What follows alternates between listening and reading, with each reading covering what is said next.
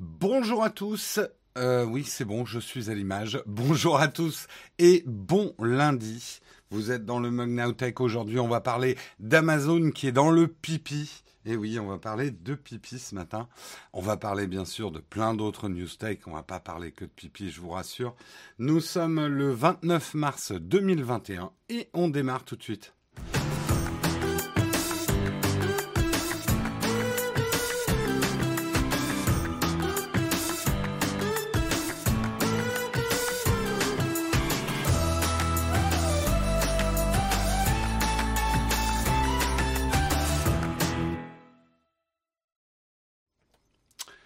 J'espère que vous avez passé un bon week-end, que vous êtes en forme. Moi, ça va. J'aimerais déjà remercier euh, Lou Jeuneste qui a renouvelé son abonnement. Euh, abonné pour six mois. Merci beaucoup à toi. Et merci à tous les futurs contributeurs euh, dans l'émission. Parfois, je vous rate. Hein. Je me mets une petite tape pour commencer la semaine. Ça commence bien. Merci O'Neill pour ton Prime, quatrième mois d'abonnement. Euh, on s'est fait voler une heure. Et oui, on est passé à l'heure d'été, mais comme vous voyez, je suis à l'heure, j'ai remonté toutes mes pendules, hein, j'ai tout refait à la main. Non, maintenant tout est automatique, à part votre four. votre four qui reste en permanence à l'heure du four. Voilà. Hein, combien vous êtes dans la chatroom à avoir un, four qui n'est pas à l'heure? Sondage ou pas sondage? Merci beaucoup Anfronéa pour euh, ton prime. Euh, j'ai remonté mon Apple Watch absolument avec la petite clé pour la remonter et tout ça. Euh, j'ai pas d'heure sur le four. Bonne réponse. Euh, il est à l'heure six mois dans l'année le four. Exactement. on a parlé de toi et de ton émission sur Clubhouse avec Romain Lanérier. Ben, merci à vous. Merci, merci. Et coucou à Romain. Je pense pas qu'il soit dans le coin, mais coucou quand même. Allez, de quoi on va parler ce matin? Trêve de bavardage. On a pas mal de choses à voir, et notamment des histoires de pipi, puisque on va commencer en parlant d'Amazon qui est empêtré dans le scandale de la pause pipi. Je vous expliquerai ça. On parlera également des données personnelles, la CNIL qui réaffirme sa position contre Apple. On parlera de Netflix, une étude, une étude qui estime le coût astronomique du partage de comptes. Vous êtes dans la sauce. Euh, nous parlerons vers une interdiction de la lecture automatique des vidéos en France. Effectivement, des députés ont la lecture automatique des vidéos dans le viseur. Et on aura un petit débat. Faut-il en finir avec les messages vocaux, les pour et les contre, hein, des messages vocaux? Vous verrez, j'ai pas mal de choses à dire mais vous aussi, j'en suis sûr. Nous parlerons bien sûr de notre merveilleux sponsor de l'émission ExpressVPN. Et nous terminerons avec une cerise sur le croissant, un concept, un concept que j'ai trouvé sympa, sur lequel j'ai envie de discuter avec vous. L'Aircam, une petite caméra Apple. Donc ce n'est pas vrai, c'est un concept, mais ça sera intéressant de broder là-dessus. Voilà un petit peu pour le, les news du jour. Je repasse à la bonne caméra. Euh, j'espère que ça vous va. J'en ai pas d'autres. Merci beaucoup, Eloriel, pour ton Prime, cinquième mois d'abonnement. Merci beaucoup à toi. Et merci Jess aussi. Merci Nonox. Oh là là. Oh là là. On est Non, on n'est pas encore le début du mois. Je me disais, tout le monde renouvelle son Prime, mais, mais c'est bien. C'est bien. C'est une très bonne idée. Excellente idée. Je vous encourage. Faites-le chez vous. Euh, eh ben écoutez, je propose qu'on lance tout de suite le kawa.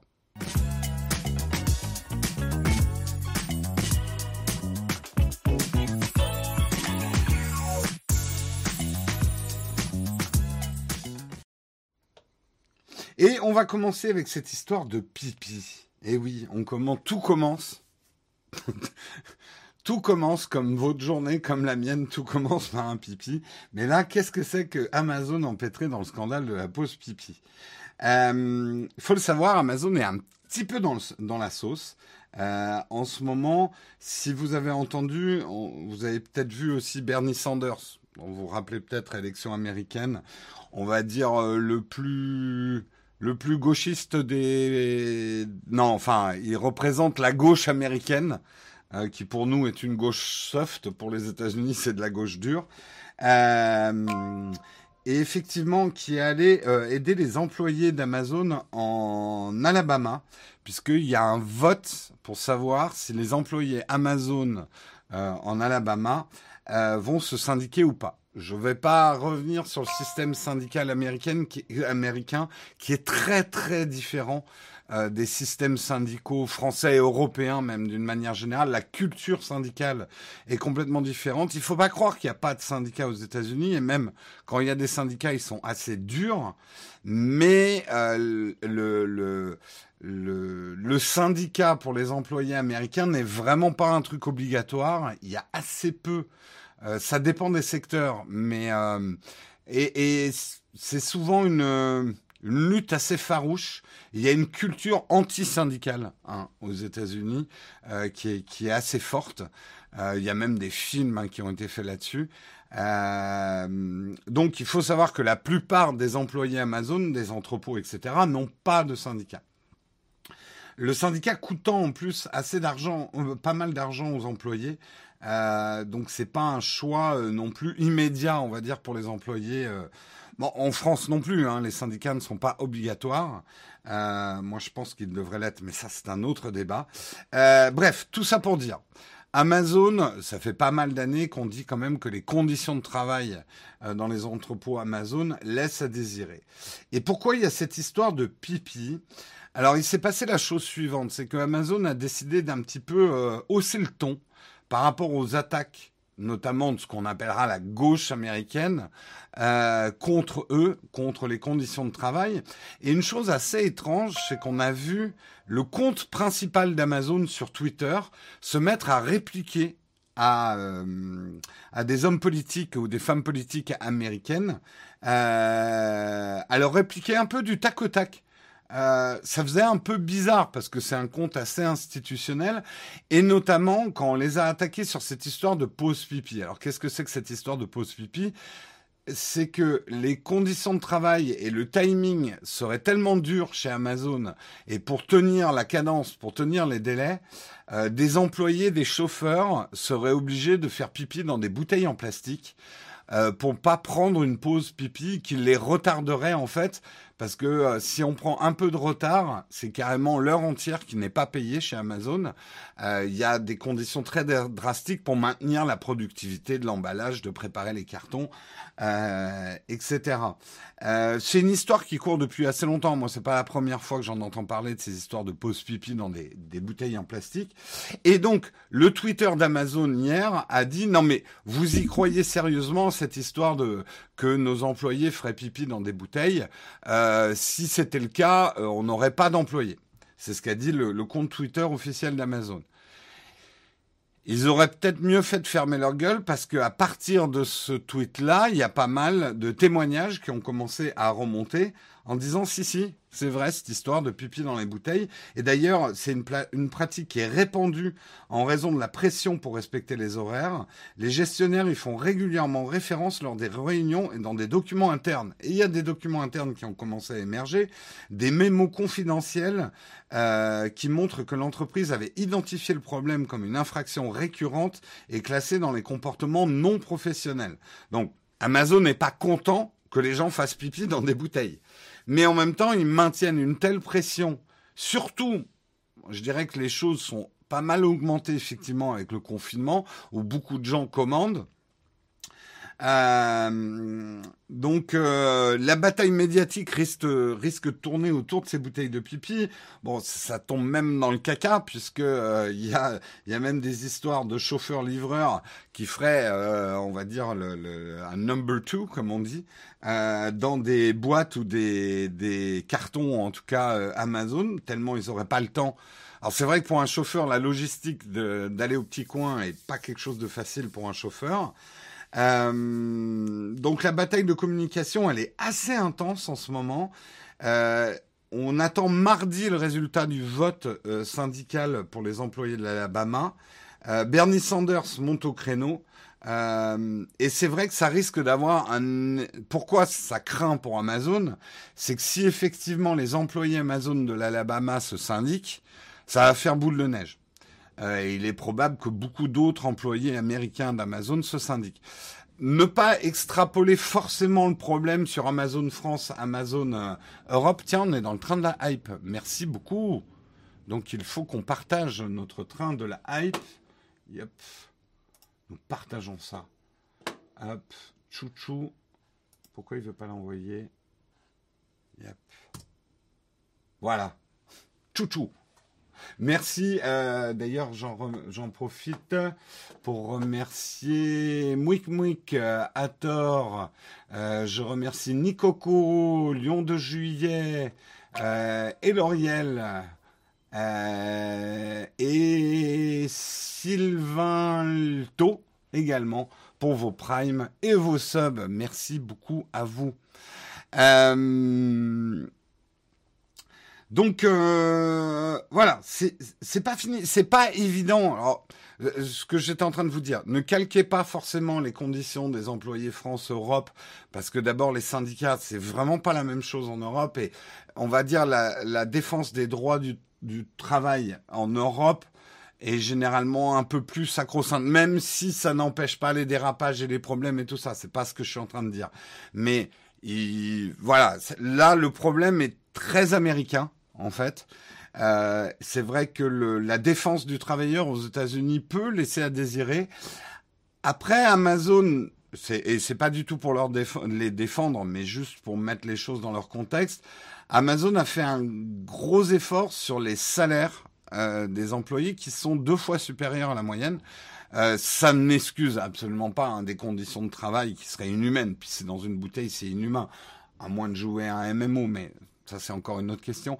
Euh, mais, euh, mais voilà, euh, Amazon, eux, se targuent d'avoir des conditions pour les employés qui sont très très bonnes que justement les employés d'Amazon, s'ils se syndiquent, risquent de perdre ces conditions-là.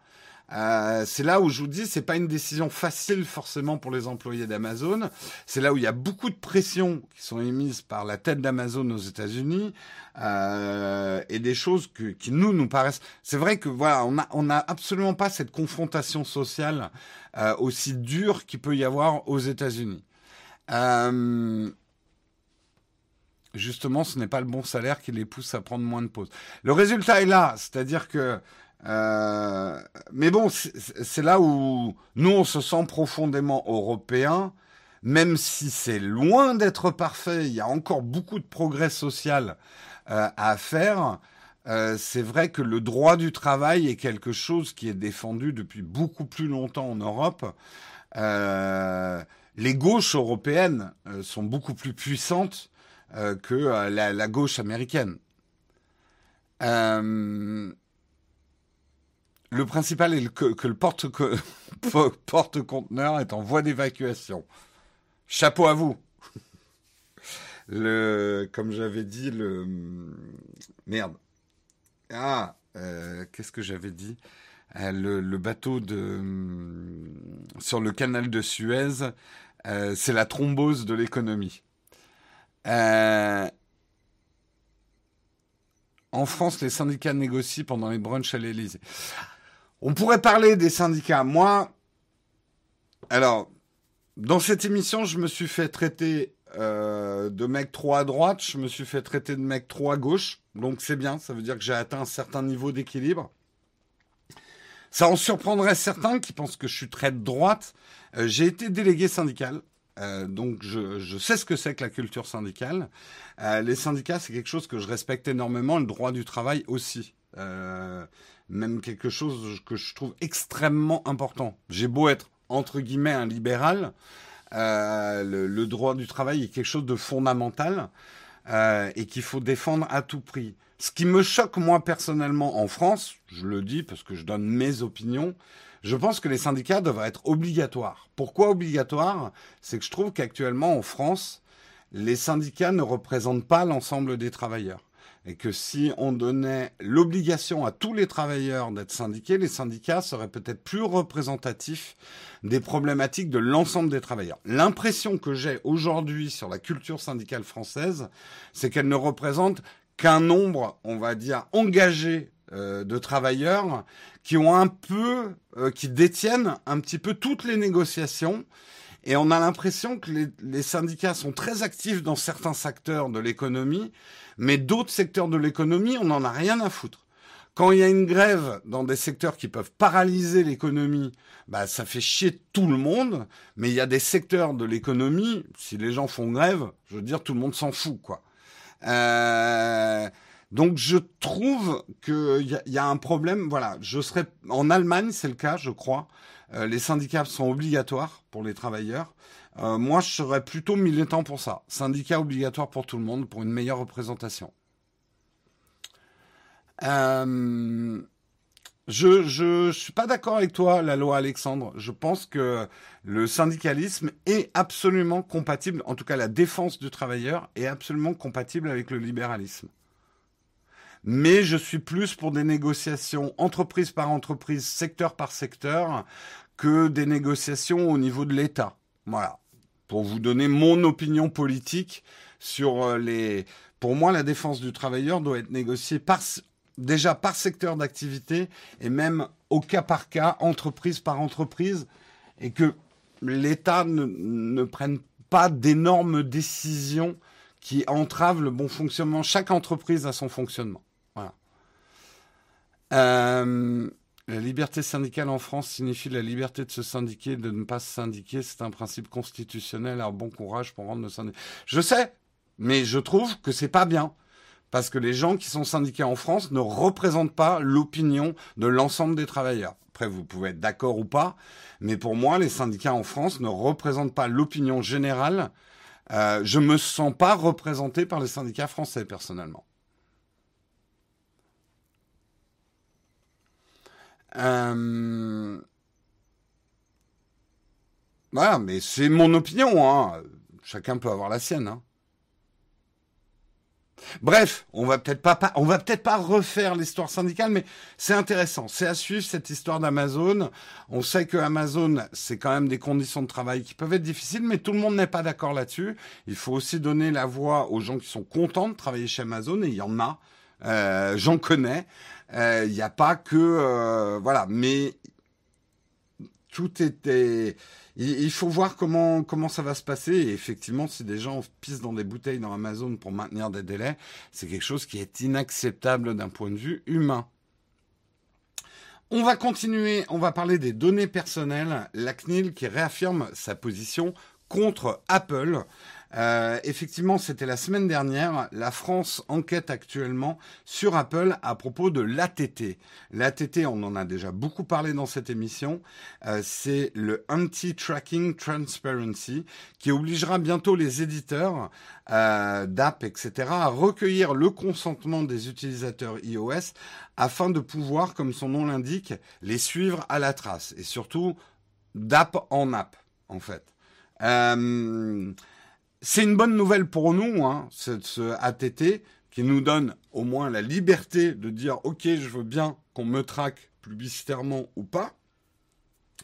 Euh, donc c'est une bonne idée, mais c'est pas du tout une bonne idée pour les annonceurs et les régies publicitaires, tout le marché euh, effectivement euh, de la pub. Là, j'aimerais faire une aparté que je fais assez souvent. Je sais pour allez, de toute façon, comment on peut être pro pub personne n'aime la pub dans l'absolu. Euh, je vous parle pas des pubs qui sont chouettes qu'on regarde et dont on a oublié la marque d'ailleurs. Euh, la, pub est quelque chose d'intrusif euh, dans les vies. Donc, on n'aime pas la pub de toute façon. Il y a toujours trop de pubs. Et euh, pour vous, voilà, tout ce qui peut être anti-pub est plutôt bien à prendre. vous êtes plutôt content. Mais on oublie quand même que le secteur de la pub, d'abord, qui représente un secteur du commerce, hein, moi c'est en tout cas mon opinion, il n'y a pas de commerce sans publicité. En tout cas, il n'y a pas de commerce libre sans publicité. Euh, et puis, ça représente beaucoup d'emplois, euh, la publicité. Donc, euh, ça va créer pas mal de chômage, cette histoire d'Apple aussi. alors, vous avez peut-être pas beaucoup d'empathie pour euh, les travailleurs de la communication et de la publicité. Moi, j'en ai plus puisque c'est un secteur dont j'émane. Donc, je pense à mes collègues. Euh, mais effectivement, ces histoires d'Apple, ça peut sembler cool d'un point de vue euh, utilisateur, d'un point de vue économique, euh, pas top. Regardez une, ce qu'on appelait, ce qu'on appelle une licorne, Criteo en France. Alors ah, ils font peut-être un sale business d'après vous, mais en même temps, ça représente beaucoup d'emplois et ils se prennent un sérieux coup dans l'aile, quoi. Euh... Quitte à avoir des pubs avoir des personnalisés de mon côté, mais ça peut favoriser les bulles. Bref, euh, c'est pénible cet identifiant. Le trafic de drogue fait aussi de l'emploi, on le garde quand même. Ton exemple est très très extrême, mais euh, je comprends ce que tu veux dire. Mais pour toi, donc le commerce de la pub, enfin l'entreprise de la pub, c'est comme l'entreprise de la drogue. Il y en a une qui est légale, il y en a une qui ne l'est pas. Mais euh, Euh, oui, mais il faut partir du principe que ces emplois ont été créés d'une base qui n'aurait jamais dû se faire. Bah, là, on pourrait remonter dans l'histoire de la pub, mais la pub est aussi vieille que le commerce. Ne croyez pas que la pub est une invention des années 80. Euh, la publicité, la communication, elle est nécessaire au commerce. Au commerce libre, c'est-à-dire le commerce avec concurrence, la liberté d'entreprendre, euh, la liberté que tout le monde a de mettre un produit sur le marché, de le vendre et de se chercher des acheteurs et de devenir vendeur d'un produit, d'un service, euh, etc.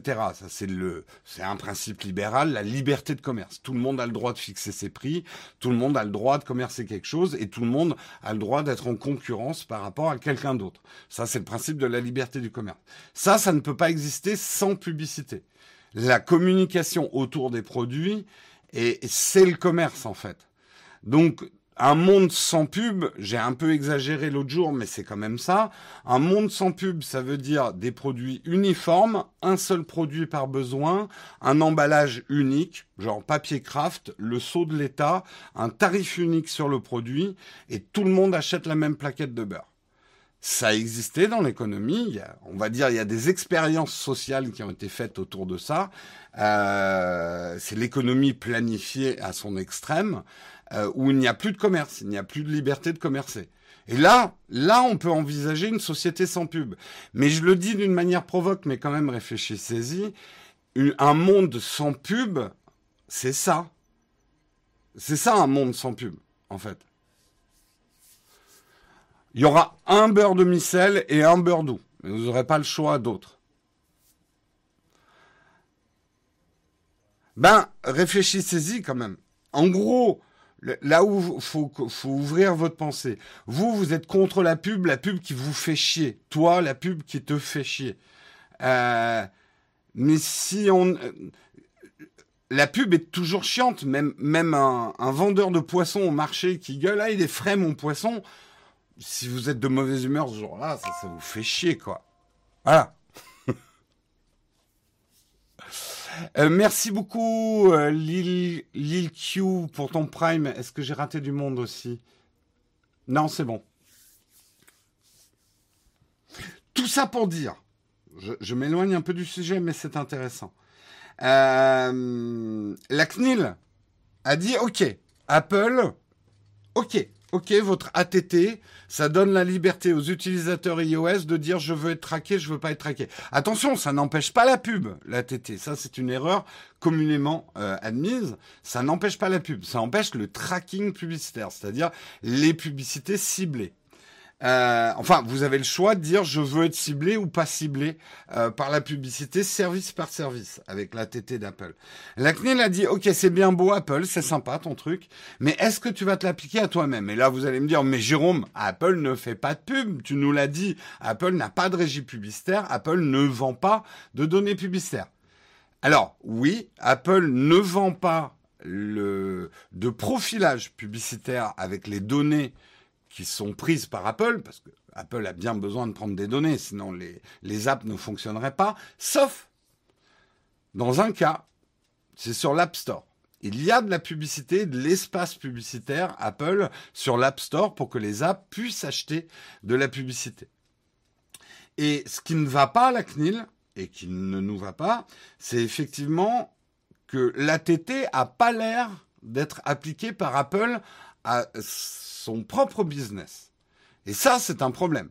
Si tu fais le chevalier blanc en disant Oh là, je protège, je protège les manants contre la publicité traquée euh, grâce à mon ATT, ok, mais chevalier blanc, l'appliques-tu à toi-même? C'est ça le, truc. Euh, je rebondis. Euh... Sildaru, tu dis, tu préfères les objets bien conçus, uniformes, qu'on trouve aujourd'hui des, objets qui se pètent la gueule ou peu solides. Le problème, c'est que si c'est l'État qui décide et que c'est des produits uniques, tu n'auras plus d'innovation. Et c'est un des problèmes d'ailleurs qu'a eu euh, l'URSS sur les, biens communs. Euh, L'URSS où tu avais une tablette de beurre, euh, un type de marteau, une voiture. En fait, tu plus d'innovation. Parce que ne faut pas oublier que la compétition est un facteur d'innovation. La compétition est un facteur aussi de réduction des prix. enfin, il y a beaucoup de choses qui sont apportées par la concurrence. le problème, c'est que si tu as, par exemple, une voiture unique, tu n'as aucun besoin de la faire évoluer, cette voiture.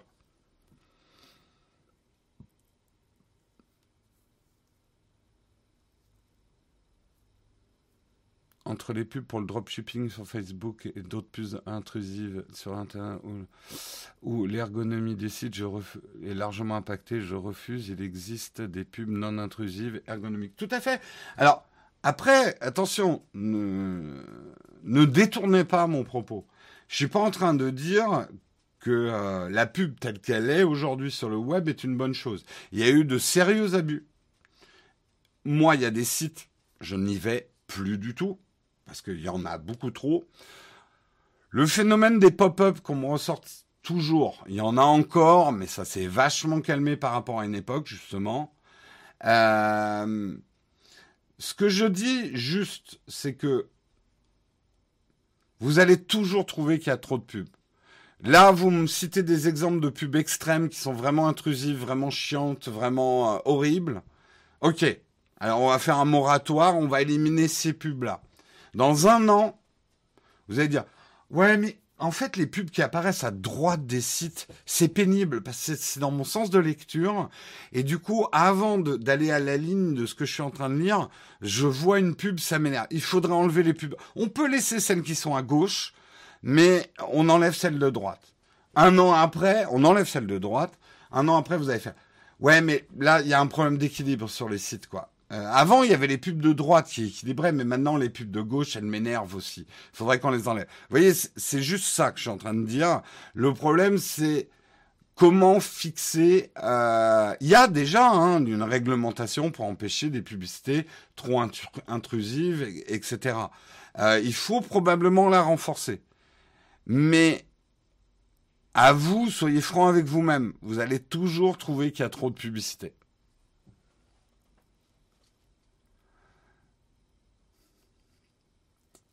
Zéro pub, zéro commerce. Je, c'est vraiment ce que je pense. Si vous enlevez la pub, c'est la fin du commerce. Parce que la pub, c'est quoi? Une affichette dans une, boutique, c'est déjà une pub. Qui vous dit, hey, regardez, j'ai des meilleurs prix qu'à côté. C'est déjà de la pub.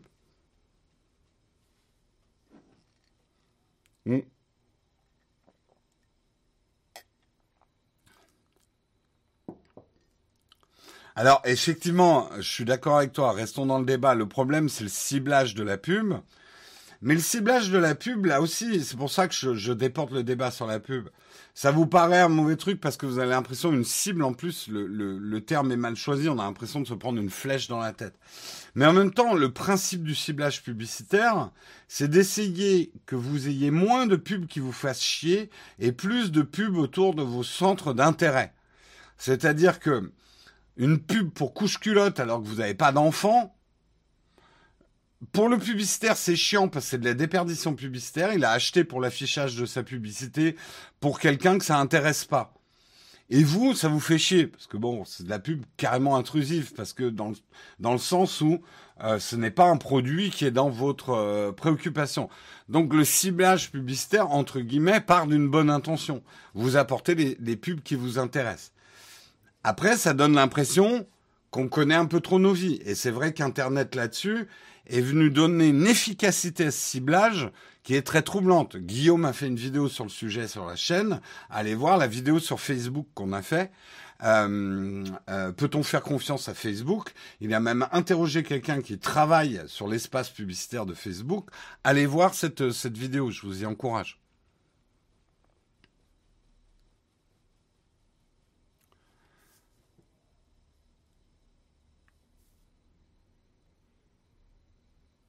Moi, je préfère pas avoir de ciblage comme ça, ça donne moins de tentation d'achat. Bah moi, ça fait plusieurs mois que j'ai enlevé le ciblage publicitaire, notamment dans Instagram, Facebook. Je crois que je vais le remettre personnellement parce que je, me prends autant de pubs, mais maintenant c'est euh, des pubs qui m'a, enfin j'en ai rien à foutre quoi.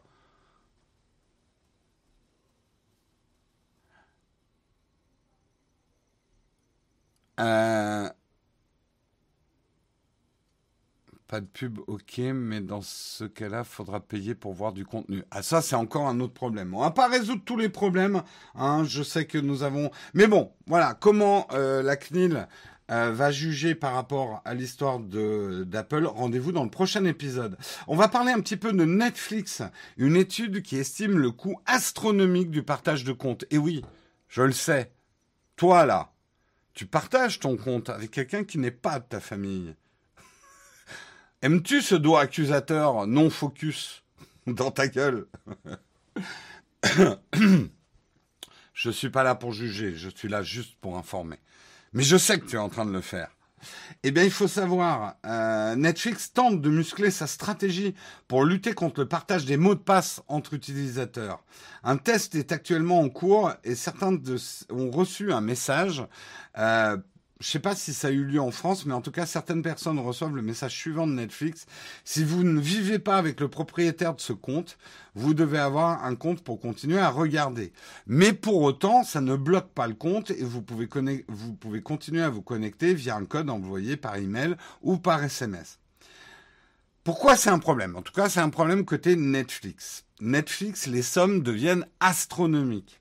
Il y a une estimation qui a été faite par l'analyste City Global Market euh, qui estime que l'entreprise perd environ, environ 6,2 milliards de dollars par an. Euh, il cumule même sur une perte cumulée de 25 milliards de dollars en 2020, uniquement pour les États-Unis et uniquement sur le fait que les gens partagent trop facilement euh, leur leur, euh, leur, compte, euh, leur compte Netflix. Normalement, dans les conditions d'achat, si vous avez lu, vous pouvez pas faire ce que vous voulez, contrairement à ce que je viens de lire dans la chatroom. Vous faites, normalement, le partage de compte est fait pour votre foyer. Et la notion de foyer, c'est une notion légale qui existe. Donc, en théorie, vous allez à l'encontre du contrat que vous avez signé avec Netflix si vous distribuez ce code à des amis. Alors, Attention, hein, ce n'est pas une opinion de ma part. Je vous relate les faits. Euh, ce qui risque de se passer, euh, c'est que les actionnaires Netflix mettent la pression actuellement sur Netflix pour dire Eh, c'est quoi ce travail? 25 milliards de dollars dans la nature. Non, non, non, non, non. On arrête de laisser les gens partager leurs comptes. Netflix dit Oui, mais ça va poser un problème. Parce qu'aujourd'hui, justement, un sondage fait que, et je pense qu'on ferait le sondage dans la chatroom, on aura le même résultat, 54% aux États-Unis des abonnés Netflix menacent de résilier leur abonnement si on les laisse pas faire ce qu'ils veulent avec le mot de passe. Donc, pour Netflix, c'est délicat. D'un côté, s'il laisse tout le monde donner son mot de passe facilement à n'importe qui, il perd 25 milliards de dollars. Mais d'un autre côté, s'il renforce euh, le, le, la, son contrat et qu'il interdit le partage de ce mot de passe, il risque de perdre beaucoup d'abonnés. Donc, qu'est-ce qui risque de se passer? Netflix va fortement inciter de plus en plus à utiliser son mot de passe dans un cercle familial. Donc, Netflix n'aura jamais le discours officiel ouvert de vous dire faites ce que vous voulez avec votre mot de passe. Mais d'un autre côté, avant que les sanctions tombent, il risque d'y avoir de l'eau qui coule sous les ponts. Voilà, il y a même des menaces dans la chatroom qu'il tente de le faire et je relance les torrents. Euh, le calcul semble biaisé. Certains ne s'abonnent que parce qu'ils peuvent partager. Oui, tout à fait. C'est ça que je suis en train de dire. C'est que Netflix est pris entre deux feux. Netflix, ils sont pas cons. Ils savent très bien que vous partagez les mots de passe. Euh, et que euh, c'est même la condition pour laquelle vous prenez un compte Netflix. Mais ils ne peuvent pas non plus euh, dire allez c'est la fête du slip. D'abord parce que leurs actionnaires ne laisseraient pas faire.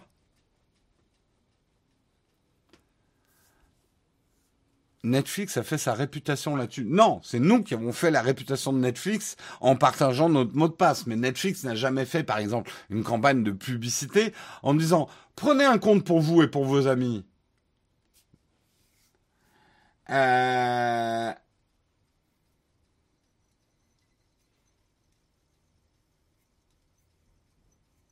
Ce serait pas rentable pour moi de le payer plein tôt. Oui, vous, vous me faites rire parfois. Mais euh, je, je, comprends, économiquement, tu pourrais pas prendre Netflix tout seul, c'est ce que tu es en train de dire. En même temps, euh, je vais être un peu brutal, mais c'est pas Netflix n'est pas n'est pas là pour, euh, enfin n'est pas là pour euh, pour faire de la charité. C'est une entreprise, donc ils ont fixé un prix à leur service. Après que t'aies de quoi ou pas te le payer, c'est un autre problème. Mais une entreprise n'est pas là pour faire des produits que tout le monde peut s'acheter euh, aussi. désolé, hein, je suis dans les, les basiques. C'est là où la concurrence pourrait jouer. Un concurrent de Netflix qui serait deux fois moins cher que Netflix, et ça arrive déjà, euh, voilà, se mettrait peut-être dans la brèche pour pouvoir avoir une offre légale euh, qui serait pour les gens qui ne peuvent pas se payer Netflix. Mais Netflix, quand ils ont euh, quand ils ont lancé Netflix, leur claim c'était pas nous apportons des films et des séries super pour le monde entier et que tout le monde puisse se payer. C'est pas leur claim.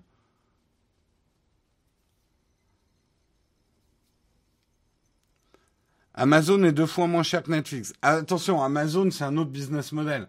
Amazon, euh, eux, ils veulent que tu gardes le Prime. Pourquoi ils veulent que tu gardes le Prime? Parce qu'avec le Prime, t'hésites jamais à commander des produits chez Amazon. Donc, ils sont deux fois moins chers, mais ils se rattrapent bien avec tout ce que tu commandes sur Amazon. C'est ça qu'il faut comprendre sur Amazon Prime. Parfois, mais désolé, hein, je, je veux viser personne, mais parfois je suis effaré par la naïveté de certaines personnes qui croient que les entreprises sont là pour nous faire plaisir et sont des services publics. Et que Netflix est là pour qu'on arrête de pirater des films. On est, oh, Netflix, hein, faites pas chier, hein. Déjà, vous devriez être bien content que je vous file des sous. Sinon, moi, je vais pirater à côté. Vous vous mettez vraiment pas à la place des entreprises. Qu'est-ce qu'elles ont à foutre de ces problèmes-là? Elles sont pas là pour ça.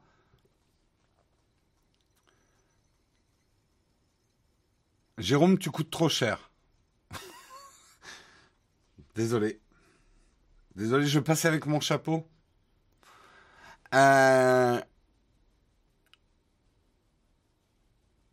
soit je payais Jérôme, soit Netflix. J'ai dû faire un choix.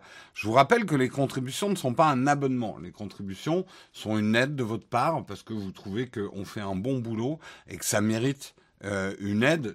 Vous voyez plus les contributions. Je déteste le mot pourboire parce que pourboire, d'abord, on a l'impression que les créateurs de contenu sont des alcoolos. Hein, on n'utilise pas votre argent pour boire. Et je déteste aussi cette analogie. Ah, pour le prix d'un café, soutenez la chaîne. J'ai pas besoin de café, j'ai pas besoin de vous pour le café, j'ai besoin de vous pour payer des salaires, euh, pour créer de l'emploi. Voilà. C'est pour ça qu'on a besoin de vous. Mais je vous le demande pas, euh, je fais pas, je fais pas de la mendicité. Vous vous adhérez à mon projet, mais c'est pas un abonnement. Quelque part, dans l'absolu, vous achetez pas un certain nombre d'émissions. Nos émissions restent gratuites. Donc, pour moi, ça n'a rien à voir. un abonnement Netflix et un soutien à un créateur de contenu.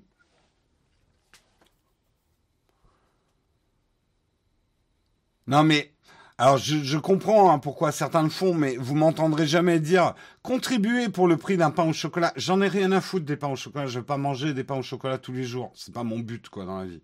Je vais pas boire du café et manger des pains au chocolat. Je voilà, je fais pas de la mendicité quand euh, quand on fait euh, des appels à contribution. Vous savez très bien, enfin vous savez parce qu'on vous l'a souvent expliqué à quoi servent les contributions euh, dans notre entreprise. ça sert à nous à ce qu'on soit moins soumis au business des sponsors, mais ça ne nous empêche pas d'avoir des sponsors. Mais au moins, on est moins obligé de dire toujours oui aux sponsors grâce aux contributeurs. C'est à ça, chez nous, à quoi ça sert les contributions. Des pains au chocolat ou chocolatine, on est bien d'accord. Ou chocolatine ou pain au chocolat, comme vous voulez.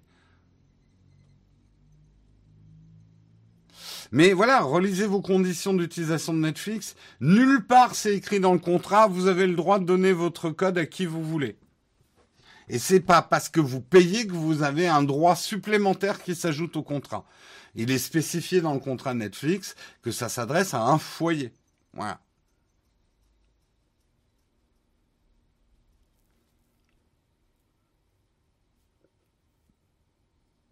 Euh, mais l'idée, c'est que les contributeurs se privent juste d'un tout petit café pour financer Nowtech. Pas qu'ils vous offrent le café. Je sais, mais je t'explique juste pourquoi je n'aime pas l'analogie. Déjà, en France, cette notion de pourboire, ça fait, je suis désolé de le dire, mais ça fait clochard. Et j'ai rien, absolument rien contre. Mais justement, ne mélangeons pas tout. Euh, on n'est pas là à demander l'aumône. On n'est pas la mendicité d'Internet. Il euh, y a des gens qui ont besoin euh, de votre argent euh, dans la rue, qui ont besoin d'aide. Nous, c'est pas le cas. Et le mot pourboire, je le déteste. et les analogies pour un petit café, pour un petit truc, désolé, mais pour moi, c'est un peu un discours de mendiant. Et encore une fois, avec tout le respect qu'on doit pour les gens qui sont dans le besoin, qui n'ont même pas de quoi se payer un café. Euh, j'aimerais bien savoir combien d'abonnés venant du partage de compte Netflix a gagné. Ah putain, ça, va trop vite. Euh, souvent, un partage de compte permet aux personnes de découvrir le service, puis ils prennent le compte pour eux-mêmes. Mais oui, c'est bien ce que je dis. Netflix est pris un peu entre deux feux. Ils savent très bien que ça recrute aussi hein, le, le partage d'abonnement. Allez, on continue, sinon je n'aurai pas le temps de faire tous mes articles. Vers une interdiction de la lecture automatique des vidéos en France. Alors ça, si on parle de plaie d'Internet, pour moi, la lecture des vidéos automatiques est une plaie. Et je suis plutôt content que euh, des députés euh, français euh, poussent actuellement un amendement modifiant le code des postes et des communications électroniques. et ce nouvel article euh, interdirait le chargement et la lecture automatique des vidéos mises à disposition sur des services de communication au public en ligne. Euh, s'assurer que le site ne charge ni ne lance les vidéos tant que l'internaute n'a pas cliqué activement sur le bouton de lecture. Pourquoi, c'est le mal, la lecture euh, automatique de vidéos? D'abord, bien évidemment, pour des raisons écologiques. On le sait, même si c'est à nuancer, et on l'a nuancé, on a fait pas mal d'articles là-dessus, la consommation des vidéos sur Internet représente un poids écologique. À mitiger.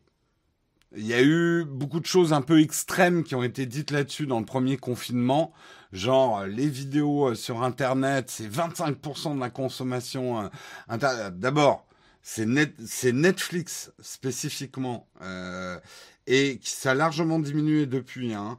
Euh, mais aujourd'hui, euh, juste pour remettre les chiffres euh, en place, je crois que Netflix représente un quart effectivement de la bande passante, je retrouve plus le chiffre, et qu'il faut savoir que le, le numérique dans son ensemble représente 7% des émissions de gaz à effet de serre euh, au niveau du monde. Donc, pas croire non plus que parce que vous allez arrêter de regarder des vidéos, 50% euh, des émissions de gaz à effet de serre vont s'arrêter.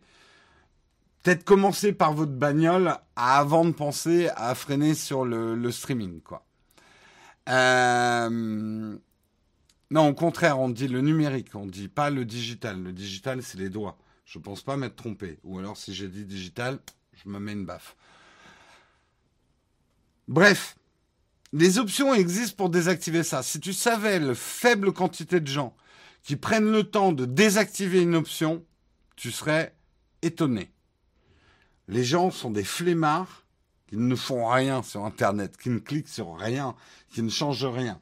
Et la lecture des vidéos en automatique, bon, évidemment, euh, c'est une consommation inutile euh, d'Internet. Mais au-delà de ça, et ça c'est un truc qui me tient à cœur, euh, ce qui m'énerve dans la lecture automatique des vidéos, et là bien évidemment moi je prêche pour ma paroisse, ça donne des vues artificielles à certains contenus. Il y a des contenus qui sont hébergés par des titres de presse, qui se lancent en lecture automatique à travers un player YouTube, et du coup, bah, qui phagocytent l'algorithme, comme on dit, euh, avec de la lecture automatique. Alors, ça ne veut pas dire que l'algo de YouTube va toujours se contenter de ça et peut-être qu'un jour ils pénaliseront les lectures automatiques de vidéos, mais actuellement, une manière de booster les vues d'une vidéo, notamment, je pense aux créateurs de contenu qui à côté ont un blog ou un site avec beaucoup de visibilité, rien que d'héberger leurs vidéos sur leur site va amener un nombre de vues automatique.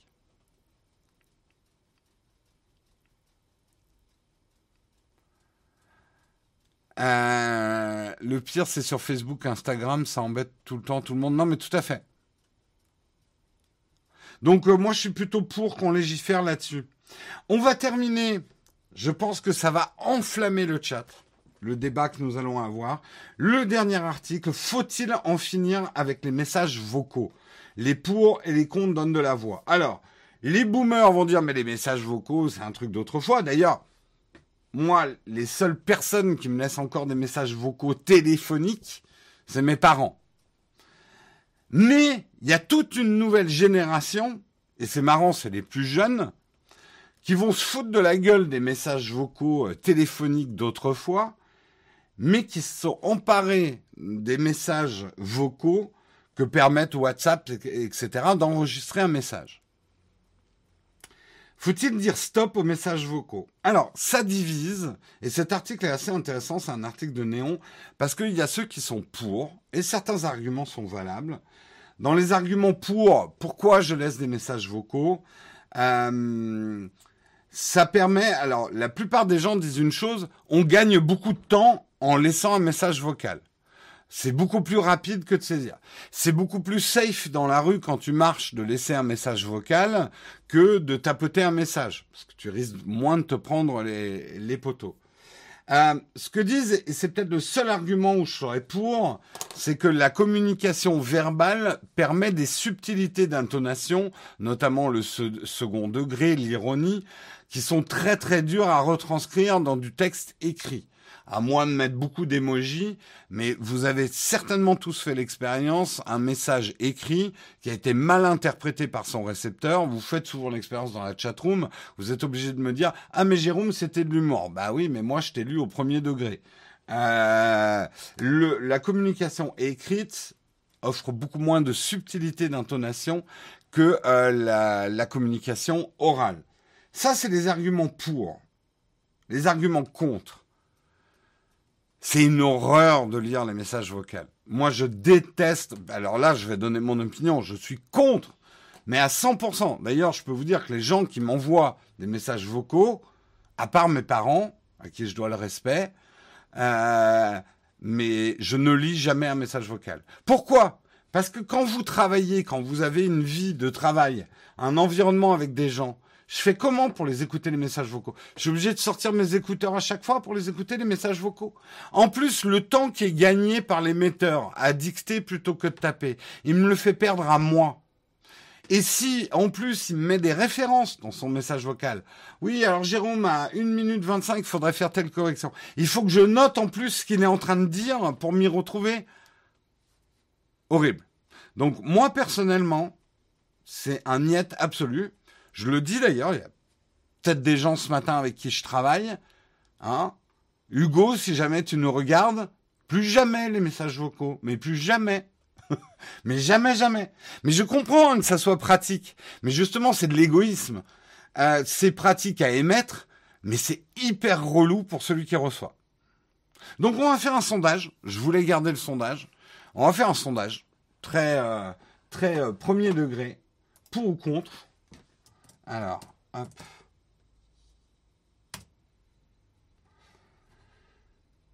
Pourquoi Alors, pour ou contre les messages vocaux. Et nous allons prendre alors pour contre. Je mets pas de sans opinion. Si vous êtes sans opinion, ne votez pas. On fait un sondage de deux minutes et le sondage a commencé. Pour ou contre les messages vocaux, nous sommes pour l'instant 69% de contre avec 61 votants, euh, le pour remonte quand même à un 35% avec 46 votants. Ça y est, les choses s'enflamment. Nous sommes passés à 103 votants pour le contre, à 65%, 110 votants. Ah, le, contre est en train de, dans ce référendum d'importance nationale pour ou contre les messages sociaux. Je vous rappelle les enjeux de ce référendum. Si c'est contre, eh bien, il y aura une interdiction formelle d'envoyer des messages vocaux Hein, les enjeux sont énormes, mais nous avons quand même une belle remontée du pour avec 94, 96 votants, mais ça maintient juste un petit 37% pour le pour. Le contre est largement en tête avec 63% avec 175 votants. Euh, participer au référendum, c'est important. Nous avons 180 contre, 181 contre dans le chat. Ça y est, les pour sont passés à 100, ils sont 107 à 37%. Les résultats ont l'air de se stabiliser alors que nous sommes à moitié de sondage. Le référendum, le suspense n'est pas tellement à son comble. Le contre, à moins vraiment d'une remontée spectaculaire du pour, le contre est bien parti pour gagner ce tiercé, euh, pardon, euh, ce sondage. Euh, je suis une mauvaise influence. Ah, vos mères vous le diront. N'écoute pas Nowtex, c'est une mauvaise influence pour toi. C'est de la triche, les gens te suivent. Ça y est, on demande un recomptage des voix.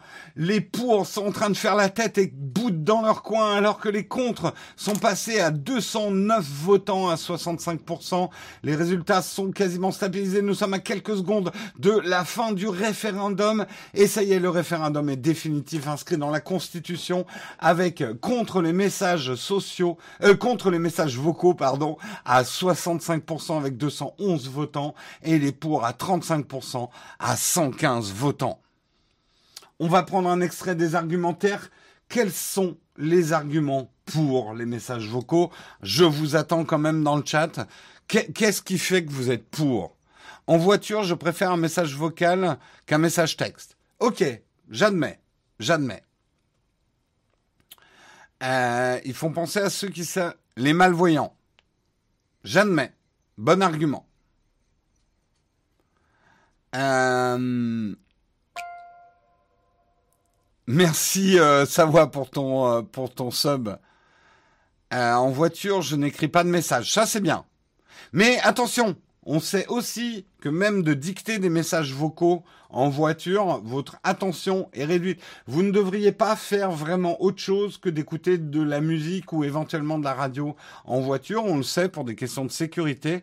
Dès que vous vous concentrez sur de la communication euh, avec autrui, votre attention, on, l'a mesuré ça avec des appels téléphoniques, votre, votre vigilance baisse. Alors je dis pas quand vous êtes pris dans les bouchons. Si tu veux envoyer un message vocal, tu peux dicter, envoyer du texte à la place. Tout à fait.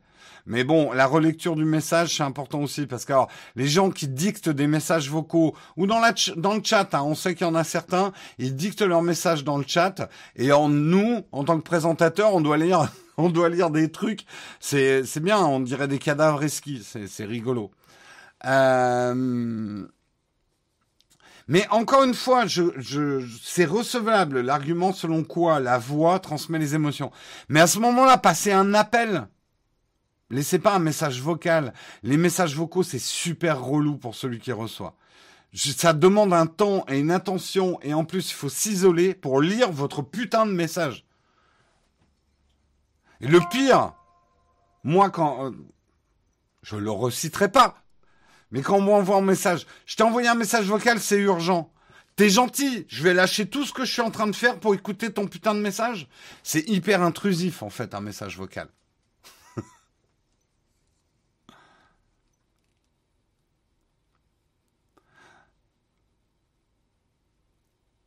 J'ai des écouteurs pour écouter les vocaux. Je ne sais pas si vous, c'est facile à faire dans le boulot, mais moi, c'est pas facile.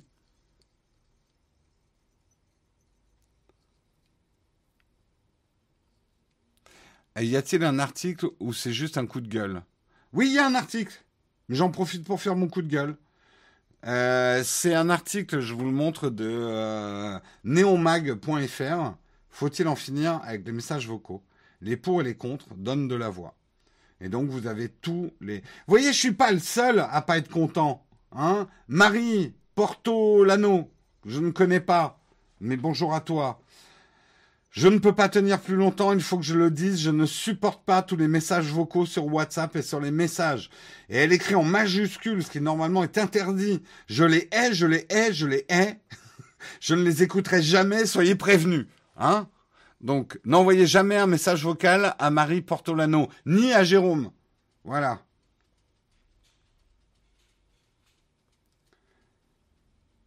Euh... Dans la crise, il faut savoir s'attaquer au vrai sujet. Je suis contre les messages vocaux WhatsApp. Régression technologique majeure. Les gens te laissent des messages de deux heures qu'il faudrait 30 secondes à lire, avec plus d'ononom... Ah que de véritables mots. Hein? Je cite, c'était qui ça? Antoine Veil, que nous saluons.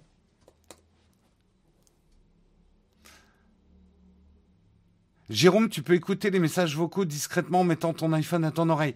Non, mais vous croyez, vous croyez quoi que je sais pas comment ça marche? Mais vous croyez que j'ai le temps d'écouter votre message et en plus de prendre des notes sur ce que vous êtes en train de me dire pour peu que ça soit un message vocal pour le boulot? Non. Moi, c'est vous m'envoyez un SMS si c'est urgent, sinon un message sur Discord, je peux le consulter quand j'ai le temps, quand je veux. Et au moins, j'ai les infos qui sont déjà écrites. Non mais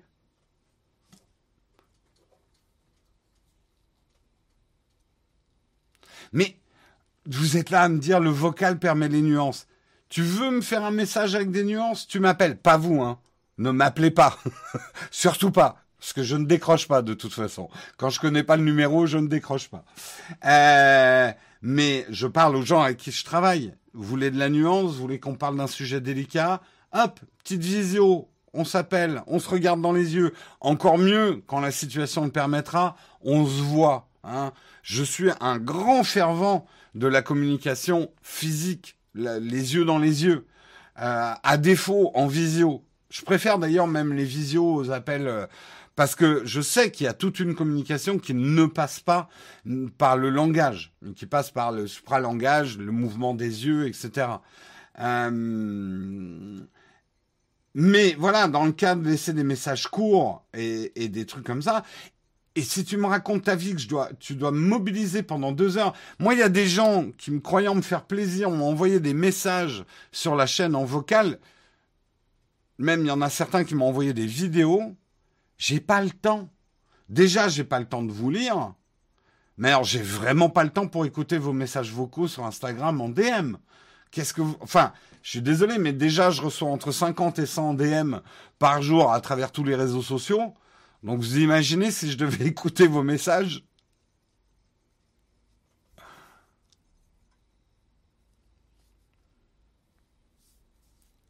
Oups, j'ai glissé, je t'ai envoyé un message vocal. Eh ben, je ne t'écouterai pas, Guillaume. Je ne t'écouterai pas. Putain, en plus, tu me l'as envoyé sur Signal, Guillaume Slash m'envoie un message vocal. Je n'utilise pas Signal pour l'instant. De toute façon, j'en ai marre. Je reçois trop de messages de partout, j'en peux plus. Là, vous croyez que je fais semblant de pleurer, mais c'est un peu vrai quand même. Trop de messages. J'ai l'impression d'être dans une avalanche permanente de messages.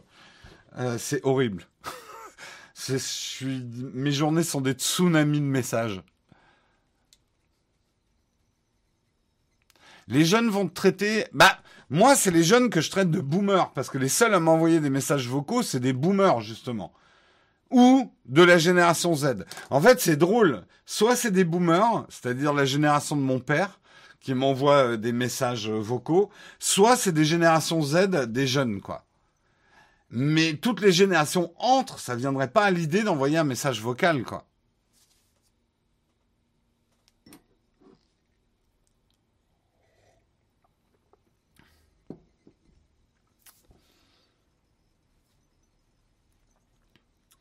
Euh, alors c'est clair, je serais réticent à écouter les messages vocaux d'inconnus, ouais. C'est épuisant la popularité, je souhaite à personne. Non, c'est pas épuisant, mais euh, mais ça fait partie du boulot et c'est quelque chose que j'avais pas anticipé en lançant la chaîne. La génération Z ne sait pas écrire. Ouais, ça, ça fait un peu vieux con, mais euh,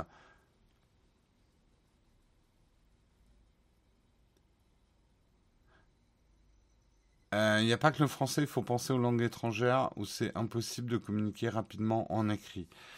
Oui, mais encore une fois, attention, je suis pas en train de dire que tous les messages vocaux sont pas cool et tout, mais ce que j'ai souvent constaté, c'est que les personnes qui font des messages vocaux, ils pensent d'abord à eux et la facilité d'envoyer un message vocal, mais ils ne pensent pas à rendre leur message accessible, facile et rapide à lire à leur interlocuteur. Et pour moi, c'est quand même la base d'un problème. C'est je pense à moi, mais pas à mon interlocuteur. Or, pour moi, un message efficace, c'est d'abord penser à la personne qui va vous lire ou vous écouter ou qui est de l'autre côté. Imaginez si moi je faisais des émissions en me disant je fais euh, juste des émissions que moi j'ai envie d'écouter et en faisant jamais attention à ce que vous, vous aimez écouter, comment vous aimez écouter, ce qui vous plaît, ce qui vous plaît pas. Euh, c'est ça qui me gêne dans le, les messages vocaux, c'est que souvent les mecs font ça parce qu'ils ont un flemme d'écrire. Et ne me dites pas le contraire. 80% des gens qui envoient des messages vocaux, c'est parce qu'ils ont la flemme de les écrire. Alors, et, et, Lansard, je suis d'accord, pour les proches, c'est différent. Là, je suis plutôt en train de parler des communications avec euh, des copains dans le boulot, euh, etc. Quoi. Quitte à avoir des fautes de français, ça pique moins en vocal. Encore une fois, non, je préfère avoir un message bourré de fautes, mais où les infos sont écrites et je peux les consulter quand je veux et y revenir, que de devoir me taper un message de 15 minutes avec deux infos au milieu, quoi. C'est franchement pas ergonomique, en fait.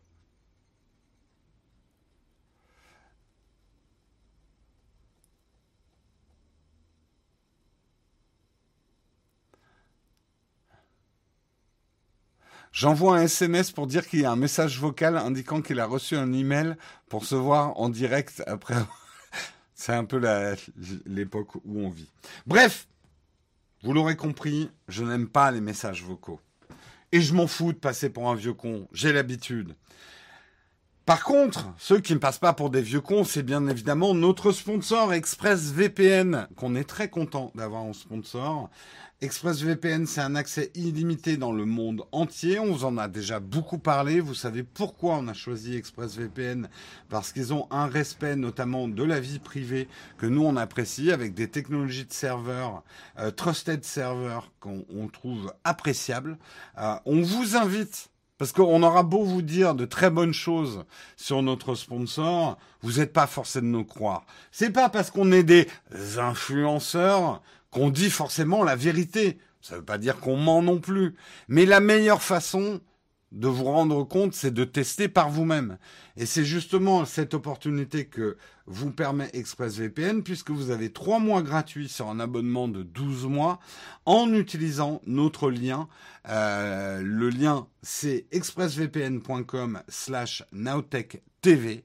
Et donc, avec ce lien, vous avez trois mois d'essai. Et même au-delà de ces trois, trois mois d'essai, vous avez un 30 jours satisfait ou remboursé euh, sur votre abonnement chez ExpressVPN. Donc, ils savent aussi que un bon VPN, ça se teste d'abord. Et après, vous voyez d'abord si un VPN est utile dans votre vie. Je suis pas du genre à vous dire prenez un VPN, euh, sinon euh, il va vous arriver du malheur. Non. Il y a des gens qui ont besoin d'un VPN, d'autres qui en ont pas besoin du tout. Ça dépend quel type de contenu vous consultez, ça dépend quelle importance vous accordez à anonymiser vos mouvements sur Internet, euh, etc. Mais de là de dire il faut tout le monde ait un VPN, je n'aurais pas ce discours-là. Euh... Les forains... Jérôme, est-ce que tu utilises ExpressVPN pour faire les lives. J'ai pas besoin d'un VPN pour faire les lives, mais par contre, oui, j'utilise ExpressVPN. Euh, notamment pour regarder une ou deux séries sur Netflix qui sont pas disponibles, je le dis, hein, qui sont pas disponibles en France. Euh, je me sers d'un VPN. Je me sers du VPN aussi, bah, quand j'ai pas envie de laisser des traces. Voilà. Euh, un VPN me sert à ça. Je m'en sers quand je me connecte aussi à euh, quand je suis en mobilité, quand je me connecte à des réseaux Wi-Fi que je connais pas vraiment bien, ce genre de choses. J'active d'abord mon VPN.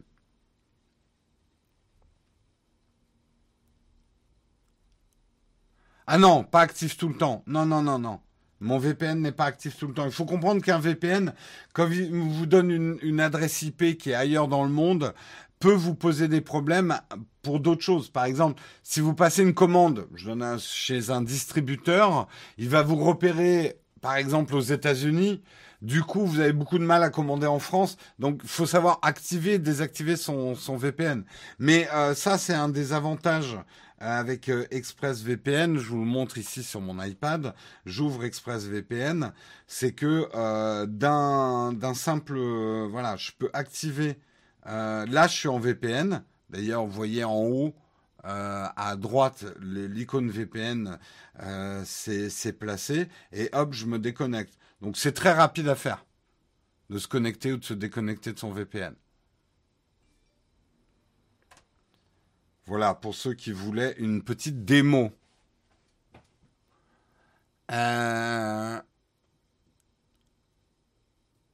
Tu oublies de dire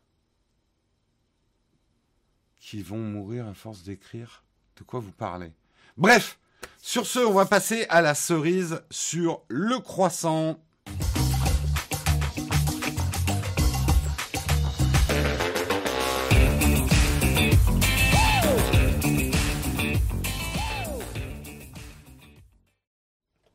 Cerise sur le croissant, j'ai décidé de faire une chose pas commune c'est euh, qu'on discute un petit peu sur un concept. Alors ce que je vais vous montrer n'existe pas, mais là où on va en parler, c'est est-ce que ça serait pas cool que ça existe? Je vais vous montrer. Ça s'appelle l'Aircam. Euh, c'est qui qui a lancé ça? C'est un designer. Euh, Antonio De Rossa, qui a imaginé un produit qui s'appellerait l'Aircam, une petite caméra faite par Apple. Euh, est-ce que ça serait une bonne idée? On va en discuter ensemble et moi je vais vous dire ce que j'en pense et ce que je modifierais dans le concept. Regarde, il a même fait une petite vidéo, imaginez que ça existe. Hein une petite aircam comme ça. Donc, un espèce de compromis entre une boîte de d'AirPod euh, et, euh, et une GoPro. C'est une GoPro AirPod. Alors, en quoi ça serait Vous allez me dire, ouais, mais c'est une GoPro. Bah, c'est une GoPro, ça existe déjà. Pourquoi Apple ferait ça? Apple a une expertise sur l'image, et ils le montrent quand même dans leurs iPhones, euh, qui pourrait en faire une GoPro assez intéressante. Pourquoi ça serait intéressant par rapport à un smartphone? Pour deux raisons. D'abord, avec un petit boîtier comme ça, euh, je, je, remontre le concept, avec un petit boîtier comme ça, on pourrait quand même avoir une optique et un capteur à peu près 4 à 5 fois plus grand que ce qu'on pourrait mettre dans un, dans un smartphone. Alors ça ne veut pas dire qu'on pourrait faire un full frame en caméra d'action, mais aujourd'hui, si on pousse vraiment la technologie, on n'est plus très loin. On peut mettre maintenant des capteurs d'un pouce dans des petits boîtiers comme ça, peut-être pas cinq fois, j'exagère, et quatre fois. Euh, on peut mettre des capteurs d'un pouce, voire plus grand. Moi, je me demande si un jour on n'arriverait pas à mettre du micro 4 tiers dans un petit, euh, dans un petit euh, truc comme ça, et donc d'avoir une optique qui serait beaucoup plus grande aussi, donc avec des qualités d'image physique et non pas par du logiciel, qui seraient plus grandes.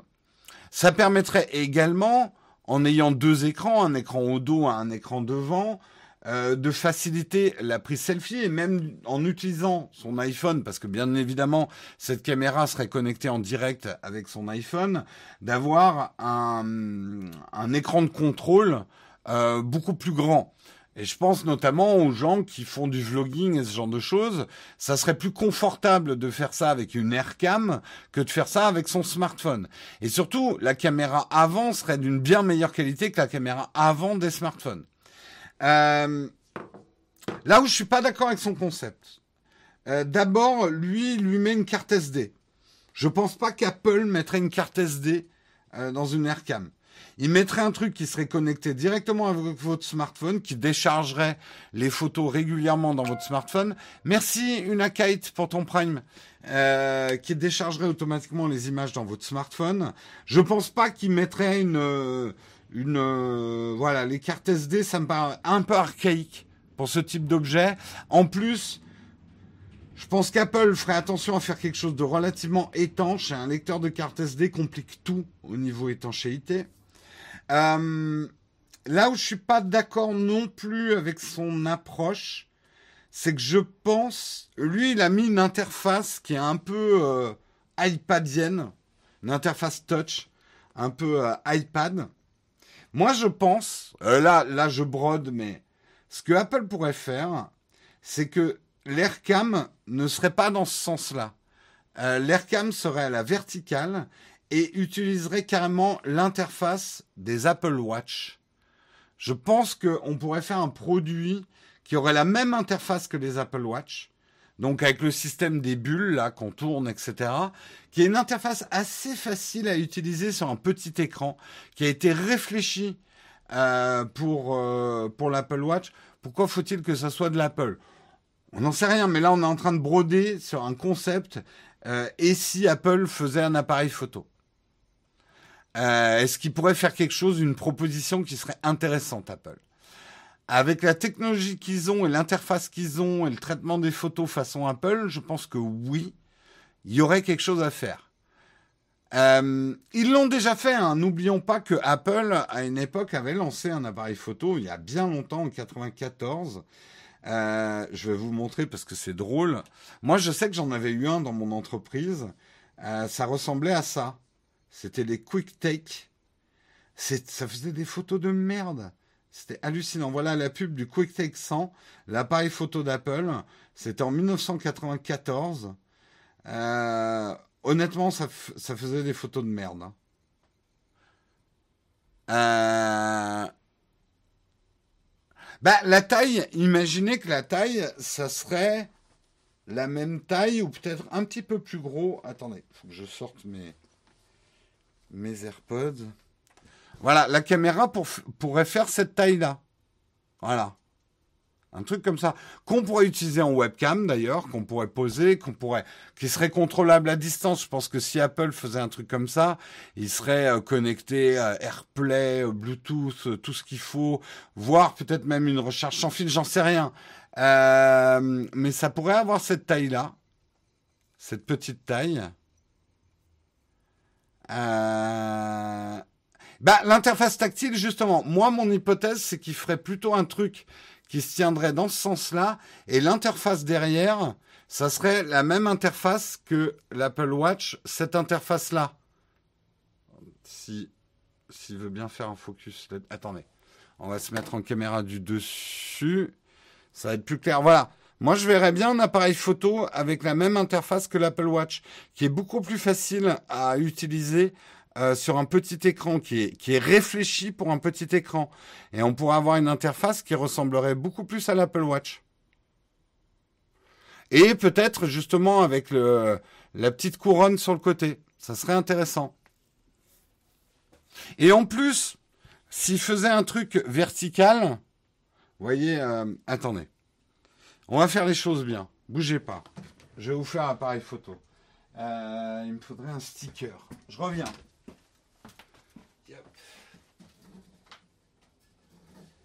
Ils sont stickers.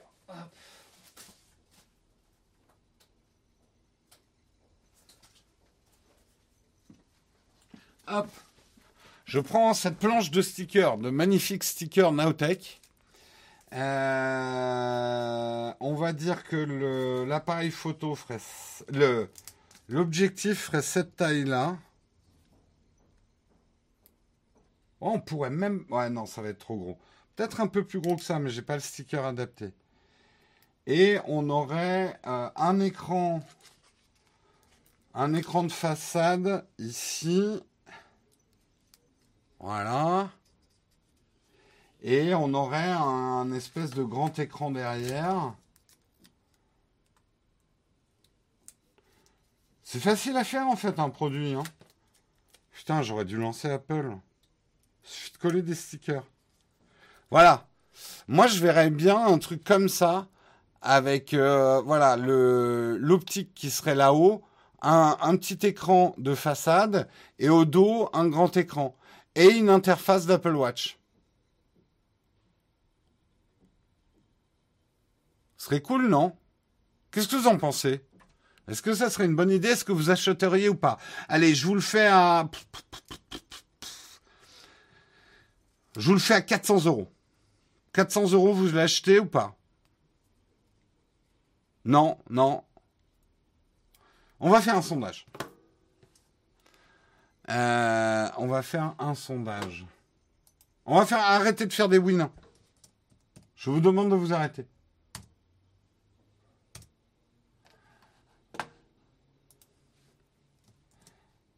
Aircam. Euh, allez, à, je vais vous le faire à 499 euros. À 499 euros, j'achète. J'achète pas.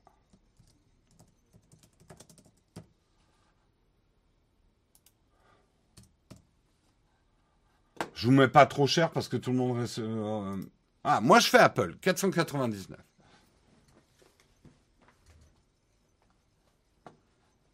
499, l'Aircam, j'achète pas, vous êtes 88, oh là là, le flop oh, On est en train de flopper avec le produit, c'est grave Vous êtes que 15% à l'acheter, 14%. Vous n'en voulez pas.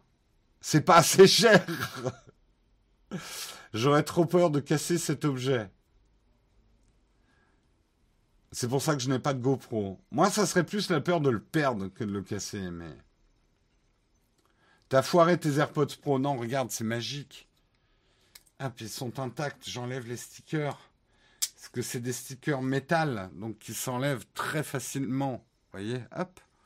C'est pas des stickers papier, sinon j'aurais pourri mes trucs. Et j'ai récupéré mes AirPods Pro. Fantastique. Par contre, j'ai niqué 4 stickers pour rien, mais bon. Ça va, on a pas mal de ces vieilles planches de stickers. Non, c'est pas des stickers qu'on peut vous vendre, nous vous filer, parce que c'est des, c'est des stickers qui nous servent à marquer le. Ce serait trop cher à vous envoyer en fait. Tim me dit qu'Apple va plutôt créer une bouteille de pipi pour la pause pipi d'Amazon. D'accord.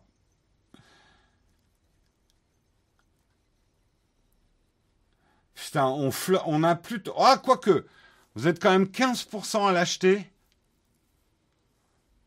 Ah, Sachant que je fais une marge de port là-dessus, vu que ça me coûte à peu près une cinquantaine d'euros à fabriquer, avec les Ouïghours, je fais l'ignoble Apple. Ouais, ouais, ouais, ça se tente quand même à 15% d'achat, euh, c'est pas si mal, hein. Ça passe, hein. Mais bon, vous êtes quand même une grande majorité à, acheter, ne pas acheter. Hein. Early Access. Moi, je peux même vous donner le pronostic. Première génération d'Aircam, il n'y a que 15% qui achèteraient. Deuxième génération, ça va faire comme les ça ferait comme les AirPods, à, à moins qu'Apple se chie sur le produit, ce qui sera probable avec la V1. Mais le truc va être tellement hypé, ils vont trouver une fonction auquel personne n'aura pensé. Euh, la génération 2 se vendra comme des petits pains. Aujourd'hui, je vais même être assez provoque. Apple pourrait être le seul. Ils ont une marque tellement forte. Ils pourraient être le seul à sortir euh, ce type d'objet sans flopper. Parce que bon, euh, GoPro et tout, c'est bien beau, mais il n'y a pas tant de gens que ça qui l'achètent, ce genre d'objet. Les gens font des photos avec leur smartphone. C'est très compliqué aujourd'hui d'acheter, de, de, de lancer euh, un appareil photo à moins de 1000 euros, entre guillemets. Après, des gros appareils dédiés, oui, il y a encore un marché pour ça. Mais tout l'appareil photo, on va dire, de tourisme et pour amateurs, euh, entre 1000 euh, et 0 euros, enfin voilà, dans ces gammes de prix, le marché a été ravagé, a disparu. Euh, les gens prennent des photos avec leur smartphone maintenant.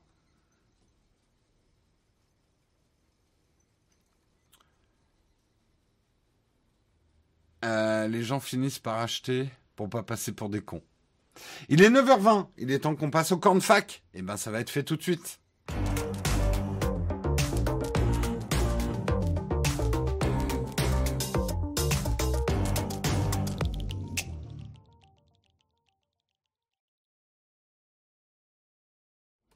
Et les camps de fac, la dernière rubrique de l'émission. Vous avez peut-être des questions, j'ai peut-être des réponses. C'est à vous. C'est à vous. J'ai un nouvel écran ici pour lire vos questions beaucoup plus facilement. Enfin, ça affiche euh, plein de trucs. J'en profite juste pendant que vous tapez vos premières questions pour remercier. Il y en a certains que j'ai oubliés. Une Kite, euh, Jérôme P, Sawa79, IQ22, Sylvain Lto. Euh, je les remercie pour leur prime et leur sub. Merci à vous. C'est quoi la caméra qui me filme là? C'est un GH5S de chez Panasonic. Mais c'est l'objectif que tu aurais dû me demander, si tu connaissais. 700 euh, spectateurs, la chaîne progresse bien, toujours content. Très content de notre arrivée sur Twitch. On est ravis d'avoir euh, autant de monde euh, le matin sur Twitch et de vous être de plus en plus à nous suivre sur Twitch. Et ça, ça fait bien plaisir. il manque une rubrique dans le mug. Son lit et brossage dedans. Ouais, je n'ai pas compris. Je demande parce que l'autofocus est aux fraises. Oui, c'est clair, c'est un, un Panasonic. Donc l'autofocus est aux fraises. Ça fait pas, c'est notre signature visuelle. L'autofocus aux fraises. L'objectif, ouais, c'est un 17 mm f1.2, donc équivalent 35 mm. Euh, merci IMAX pour ton prime. Existe-t-il un bon chargeur solaire pour économiser sur sa facture? Jamais testé de chargeur solaire, mais tu me donnes une idée, faudrait le faire. Faudrait du soleil, mais il euh, faudrait le faire. Pour avoir des meilleures performances Wi-Fi, vaut mieux acheter un bon routeur, borne Wi-Fi ou répéteur. Alors, ça ne sert pas aux mêmes choses, les trois trucs. Euh, déjà, il faut que tu évalues si effectivement ta box, est-ce que tu as une box ou pas? Parce que les box ont déjà des bornes Wi-Fi, des routeurs et même des. Alors, les répéteurs, euh, nous, on aime bien. Euh, je vous avais fait le test il n'y a pas longtemps des. Euh, ah, le nom m'échappe. les boîtiers blancs, là.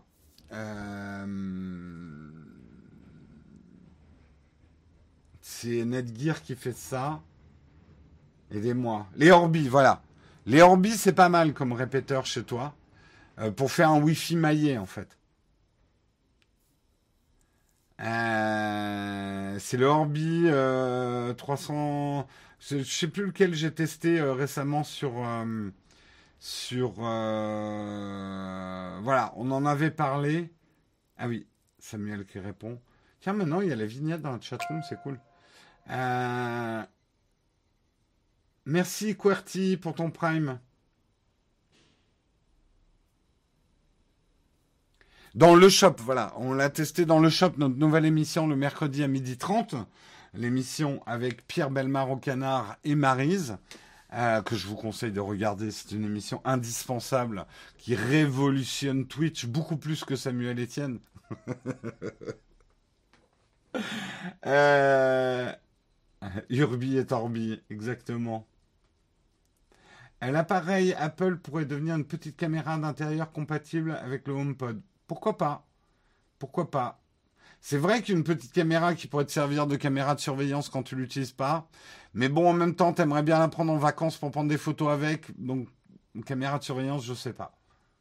Allez, ultime tentative, le modèle de la caméra qui filme du dessus. Ah, c'est le Sony euh, ZV1 euh, qui est au-dessus. Euh, tout le monde me demande pourquoi tu l'as pas testé sur la chaîne. Je le dis, à part son autofocus, pour moi c'est tout ce qu'elle a. Je n'aime pas beaucoup cette caméra, la ZV1. donc c'est un peu pour ça que j'en ai pas fait une vidéo. Mais je dois reconnaître que l'autofocus est excellent, comme la, la plupart du temps. Mais moi, l'autofocus n'est vraiment pas un truc. Alors c'est vrai, et j'y pense, j'y pense de plus en plus pour faire le mug le matin, avoir une caméra qui aurait un vrai autofocus beaucoup plus performant. Nous, l'autofocus, on s'en sert pas en vidéo euh, du tout. Il y a que pour les lives où on aurait besoin d'un autofocus. Donc c'est pas un truc qui nous a fait choisir nos caméras, mais c'est nous. Après, il y en a d'autres, les vlogueurs et tout ça, ils ont plus besoin d'un autofocus. Et c'est vrai que pour l'exercice du live le matin, le GH5 n'est pas un objet parfait pour, euh, pour l'autofocus, ça c'est clair. Pourquoi j'aime pas? Parce que pour, la qualité d'image sur, sur Newt, je te réponds, le ZV1 pour moi, il vaut mieux utiliser son smartphone. Tu à peu près à peu près la même qualité d'image, un peu au-dessus, mais avec une ergonomie que je trouve mauvaise, euh, beaucoup trop cher, et un smartphone fait à peu près la même chose. Voilà, c'est pour ça que j'ai pas aimé le ZV1. Euh, la carte son pour mon micro, alors c'est une mixette, c'est la Scarlett. Euh, c'est Focusrite qui fait ça. Est-ce que je pourrais vous la montrer sans Euh, c'est la Scarlett. Je vais vous donner la référence exacte de ma Scarlett.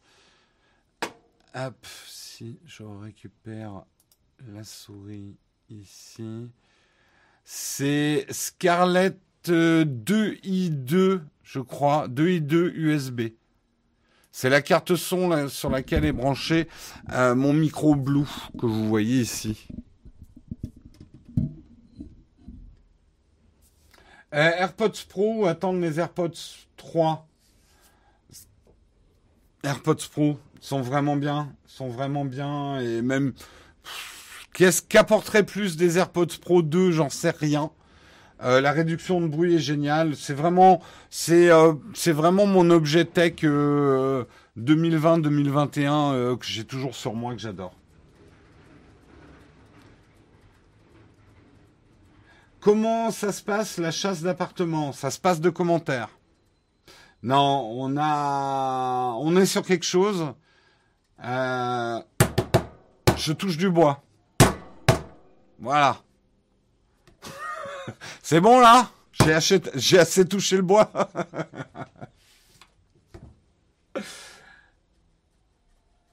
J'hésite à investir dans Filmic Pro pour mon S20 pour une utilisation non pro, est-ce que ça vaut le coup? Alors, je connais pas très bien Film, Filmic Pro sur Android, donc je ne sais pas s'il est aussi bon sur Android que sur iOS.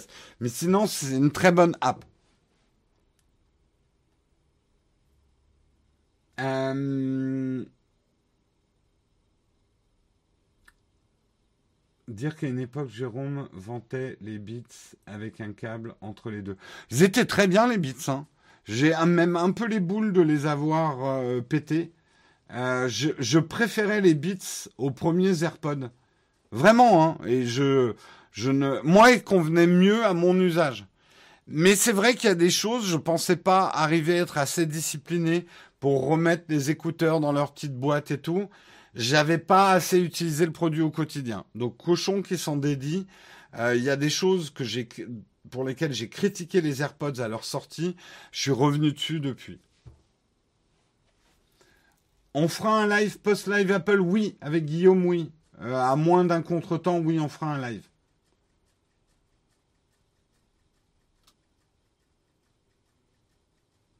Euh, pour des coques Rhinoshin sur des AirPods ou pas, ne mens pas, on voit tes AirPods sans coque. Alors pourquoi j'utilise pas la ma coque? Alors cochon aussi qui s'en dédie. J'utilise la coque Rhinoshield. Si vous savez pas pourquoi, allez voir ma vidéo qui s'appelle l'objet le plus indispensable de ma vie. Et là, j'utilise une coque Rhinoshield pour ma deuxième paire d'AirPods. Oui, j'ai deux AirPods, mais quel bourgeois. J'explique pourquoi dans cette vidéo. Je peux. Pourquoi D'abord parce que je peux me le permettre. Euh, non, mais j'utilise tellement les AirPods et que je bouge tellement que j'ai pas revendu mes premiers AirPods parce que c'est mes AirPods de secours. Bref. Euh, donc je l'utilise euh, sur cet objet. Pourquoi je l'utilise pas sur mes AirPods principaux, mes AirPods Pro? Parce que j'ai vraiment besoin que ça, ça rentre dans ma poche de jean, la poche Zippo là. Voilà. Et si je mets la coque Rhino Shield autour, ça rentre pas là. Et pour moi, c'est quelque chose d'indispensable. Ça fait partie pour moi de ce que j'aime dans les les AirPods. Il est 9h30. Il va falloir qu'on arrête là le sac qui dégueule de câble. Oui, il est ouvert, euh, Olek. Eh oui. Il est 9h30, pile poil. Je vais vous quitter. Je vous retrouve demain matin à 8h. Je vous fais des gros, gros, gros, gros bisous. Portez-vous bien. Soyez forts, soyez bons, etc., etc. N'oubliez pas ce soir le rendez-vous photo avec Guillaume. Euh, si Guillaume est encore là, c'est à quelle heure. C'est 21h généralement? Le rendez-vous photo avec Guillaume ce soir? Est-ce qu'il est encore là, Guillaume? Guillaume 21h. Olek Impec répond à la place de Guillaume. Eh ben, je vous fais des gros bisous. Ah, il faut qu'on raide quelqu'un. Faut qu'on raide, faut qu'on raide. Euh, on va regarder. On va regarder ça. Allez, lancer un raid. Lancer un raid. Euh... Eh ben, je vais prendre celui dans ma liste qui a le moins, et c'est Flonflon Musique. Donc, on va rejoindre Flonflon Musique ce matin. Je lance le générique et je lancerai le raid. Hop. Générique de fin. À demain, tout le monde.